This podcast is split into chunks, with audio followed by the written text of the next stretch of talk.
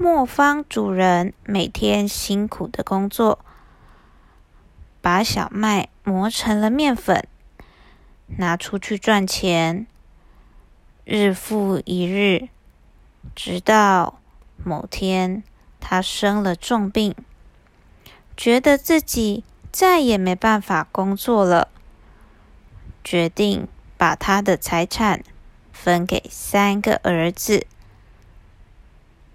磨坊给大儿子，驴子给二儿子，猫给小儿子。小儿子觉得爸爸很不公平，但分完财产不久，爸爸就去世了。小儿子因为没钱买食物吃，想要把猫吃掉。这时候，猫竟然告诉小儿子：“把它留着，一定会有好处。但需要先给他一双靴子。”小儿子用买来的布料做了一双靴子。猫拿着靴子跑到了森林里，抓了一只兔子。拿给国王当做礼物。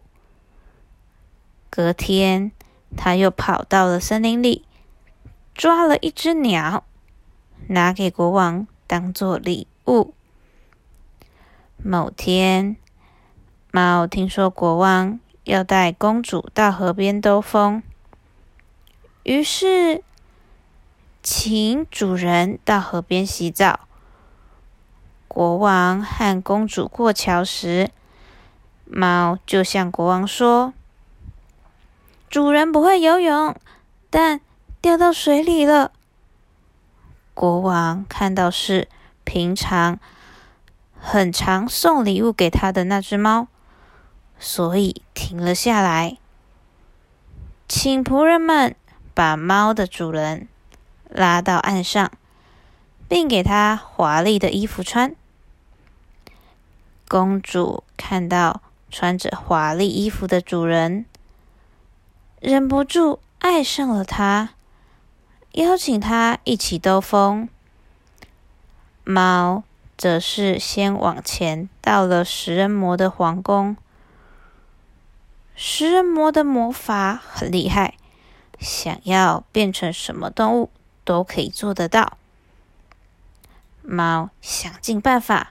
让食人魔变成一只老鼠，然后再把老鼠吃了。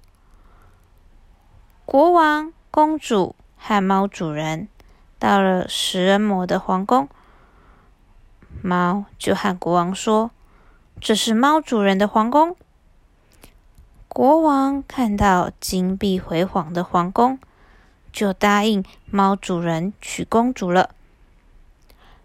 从此之后，这只穿着靴子的猫就过着不愁吃穿的悠闲生活了。